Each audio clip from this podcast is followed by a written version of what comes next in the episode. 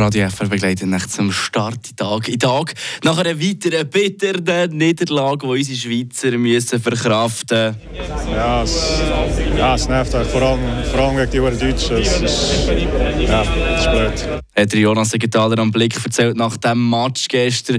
So gut wie sie angefangen so schnell ist es jetzt auch wieder vorbei für unsere Hockey-Eisgenossen. Aber hey, es braucht im Fall gar keine WM, für so spezielle Destinationen zu entdecken, wo eben jetzt zum Beispiel unsere WM wieder zu Gast war. Wir gucken auf die Stadt, die die Hockeyaner die letzten Tage beherbergt hat. Eine Portion Wissen für einen starken Tag. Schlauere Tag mit Radio FR. Riga ist die Hauptstadt von Lettland und die grösste im Baltikum. Und für all die, die in Geografie ja nicht wahnsinnig gut aufgepasst haben, die grösste Stadt in den drei Ländern Litauen, Lettland und Estland. Ja, wenn ich Tausende von betrunkenen Hockeyfans durch die Gasse ziehe, ist Riga eigentlich recht eine ruhige Stadt.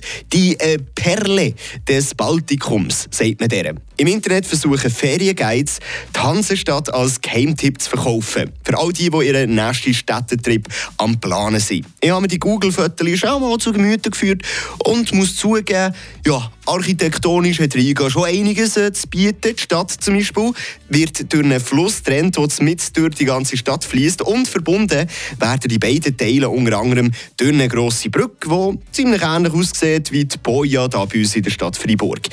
Die lettische Hauptstadt hat aber auch für alle Jungen und Junggebliebenen einiges zu bieten.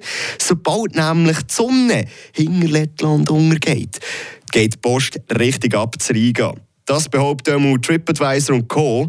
Riga ist für sein reges Nachtleben bekannt. So steht es im Internet. Und zahlen tut man da übrigens in Euro. Ja, und für all die, die vom letzten Mal Trip noch ein paar verkrügelte Euros rumliegen haben, ist die Stadt also ebenfalls perfekt geeignet für ein Partyerlebnis, das ihr so sehr wahrscheinlich noch nie erlebt habt. Frische Tag, der Radio FR Morgen.